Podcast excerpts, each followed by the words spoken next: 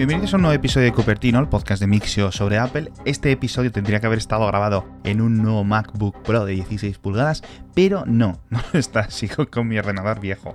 Entonces, voy a explicar mi proceso de compra, pero sobre todo vamos a decir, oye, las cosas buenas y las cosas que siguen igual en este nuevo portátil que tiene muy, muy, muy buena pinta.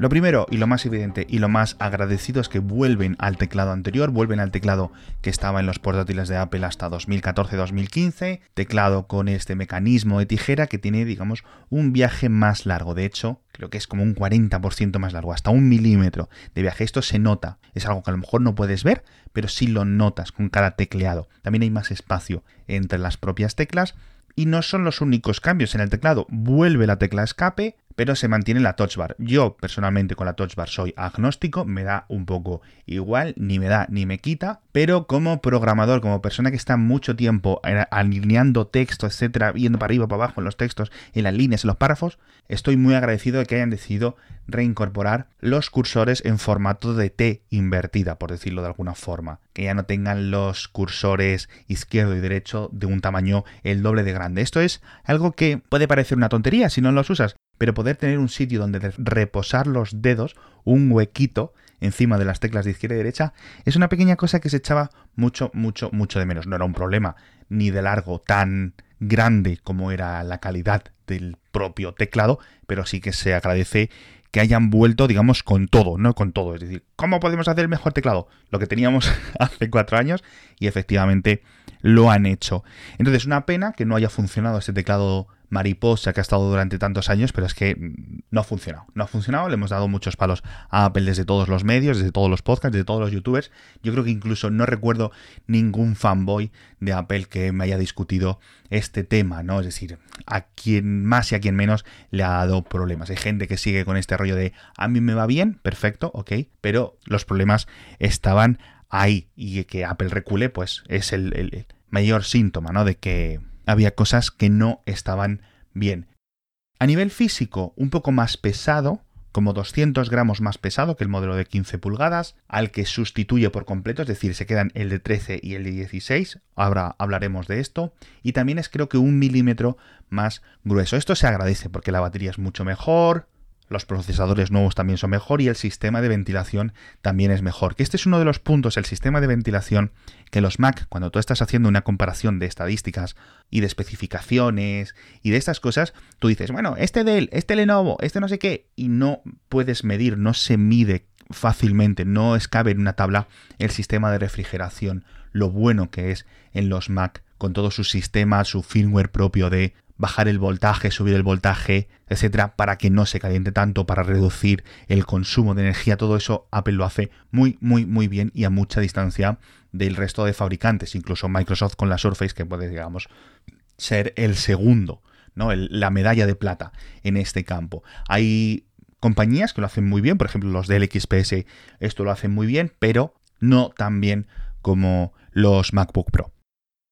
A nivel de especificaciones internas, también buenas noticias. Empieza en 512 GB de almacenamiento, en medio tera y la memoria también se duplica hasta los 16 GB para el comienzo. Entonces ya tienes por fin ordenadores con 32 o 64 GB de memoria RAM que costar cuestan una pasta, me parece que son 480 euros cada salto de RAM y está soldada de la misma forma que el almacenamiento SSD, con lo cual si lo quieres lo tienes que comprar de base, no es como en los Mac mini, no es como en los iMac, etc.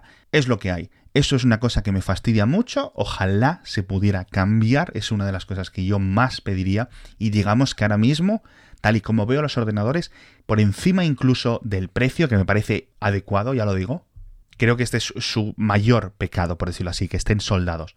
Sé que no lo hace Apple porque quiere, pero eh, es un compromiso que toman y es algo que te obliga a pagar la RAM por adelantado cuando a lo mejor podrías ahorrarte ese dinero y actualizarle la RAM o actualizarle el disco, el, la memoria SSD en el futuro, dentro de 3, 4 años, porque estos son ordenadores que pueden valerte mucho dinero, pero claro, es que estás usándolos 4, 5, 6, 7 años, 8 años, etc. Y esa es mi mayor pena.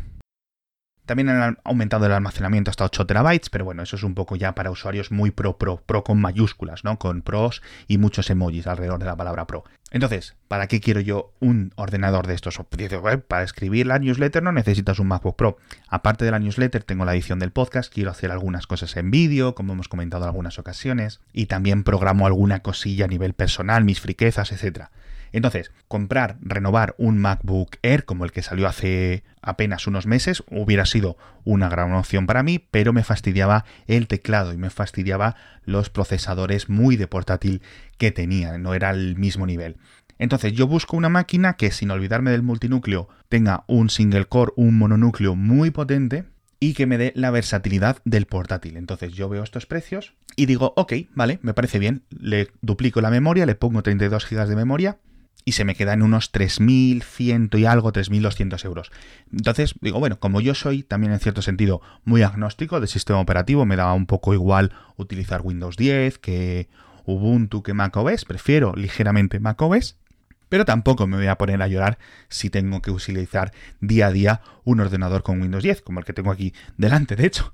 Entonces estuve comprobando los Lenovo, los Lenovos similares a nivel de especificaciones son mucho más caros, sin contar luego con Cosas como que el touchpad no es igual, la batería, la refrigeración no es igual, la calidad de construcción, por mucho que hay ordenadores que dicen, no, este también es de aluminio. Realmente, después de probar muchos, muchos, muchos portátiles, mm, el aluminio de los MacBook Pro es algo ligeramente superior, ¿no? Yo digo, casi que la Surface Book es el único que les está un poco a la altura. Hay algunos de estos ordenadores con Windows 10 que tienen pantalla 4K, que tienen pantalla táctil incluso, pero bueno, yo a sí que la pantalla táctil creo que no le sacaría partido. Y me he encontrado con un rival, o sea, después de mirar los Lenovo, etcétera, con un Dell XPS de 15 pulgadas, también con un i9 de novena generación, en vez de décima, 32 GB, 2 teras de almacenamiento SSD, y se quedaba ligeramente más barato, unos 500, 600 euros más barato. Aunque si configuraba los 2 terabytes en el MacBook Pro, la diferencia de precio comparado con el Dell, el, MacBook Pro era como 1000 euros más caro. Pero este tera extra de SSD, pues no lo iba a sacar yo realmente provecho, porque tiro mucho de discos en red, discos externos, etcétera. Con lo cual, para mí, realmente, como no creo que me valiera la pena esos 2 teras de SSD. Entonces, los que estuvieses en el Twitch el jueves pasado me visteis que estuve ahí zarandeando, que si lo compro, que si no, tal, no sé cuánto. El fin de semana también ha sido un poco igual, que comiéndome la cabeza, pensando, ahí un poco callado, lo cojo, no, ¿qué hago? No sé qué, me merece la pena, es mucho dinero, 3.000 euros es mucha pasta. Y al final, la conclusión en la que he llegado es que me voy a esperar, pero ojo, no me voy a esperar por nada, me voy a esperar por dos motivos. Uno, al Mac Pro, porque, oye, yo trabajo en mi casa, yo para salir tengo un portátil que puedo utilizar en un viaje, en un avión, etcétera, que me puede sacar del apuro. Un portátil teniendo en casa va a estar 99% del tiempo con la pantalla cerrada porque yo no me gusta trabajar con portátil, no lo encuentro ergonómico y ya tengo mi pantalla 4K de 28 pulgadas que prefiero trabajar, es decir, lo que no voy a estar es utilizando un portátil tan potente y tan bonito y tan útil con este teclado tan bueno y la touchpad y, y el touchbar y todo eso y utilizarlo como si fuera un Mac mini. Entonces, esa es mi gran duda. Entonces, seguramente el Mac Pro nuevo que salga ahora le va a dar muchas ondas a nivel de rendimiento mononúcleo, que es lo que yo prefiero, y no va a ser mucho más caro. Cierto es que es una caja gigante que no te la puedes llevar en el avión, pero para el 99% de mis días, de mis momentos, de mis horas de uso, a lo mejor le saco mayor prestación. Entonces ya he dado la vuelta, que si el Mac Pro, que si un Mac Pro de segunda mano, de estos de formato papelera, y entonces cada vez que me llegan más opciones, más opciones, se me nubla más la mente y al final estoy parado por esta, lo que le dicen, ¿no? La paradoja de la elección. Cuantas más opciones tienes para elegir, más te cuesta elegir. Y por otro lado, si el ordenador de 15 pulgadas MacBook Pro ha pasado a ser 16 pulgadas, ¿Quién nos dice que el de 13 pulgadas no se convierta en 14 pulgadas, en 14,1, en lo que sea, en cuestión de 2-3 meses? Y ya estamos en un ordenador mucho más sencillito, aunque yo, pues, jo, es que no me importaría hasta tener un portátil de 17 pulgadas, de verdad. Por tamaño que no sea. Pero es cierto que 13 pulgadas, pues oye, siempre es un poco más cómodos, ¿no? Sobre todo en peso, porque ya te estás juntando en 2 kilos y poco. Y bueno, ya que compras un portátil, pues quieres que sea un portátil. No le vas a pedir que sea un portátil de un kilo, como los MacBooker. Pero bueno, entonces, es un portátil que era, respondía a casi todo lo que pedíamos, con la excepción de la RAM soldada, el almacenamiento SSD soldado, no tiene el Face ID, por ejemplo, que algunas personas se lo cubraban que podía tenerlo, la cámara, de hecho, la webcam que tiene sigue siendo 720p, que ojalá fuera mejor, pero bueno, esto es una de las típicas cosas que al final muy poquita gente usa. Ya digo, es una pena que un ordenador de 3.000, casi 4.000, incluso creo que hay versiones como de 7.000 o 8.000 euros, pues tengas una webcam de este tamaño y de este tipo de calidad. Pero bueno, puntos débiles pequeñitos.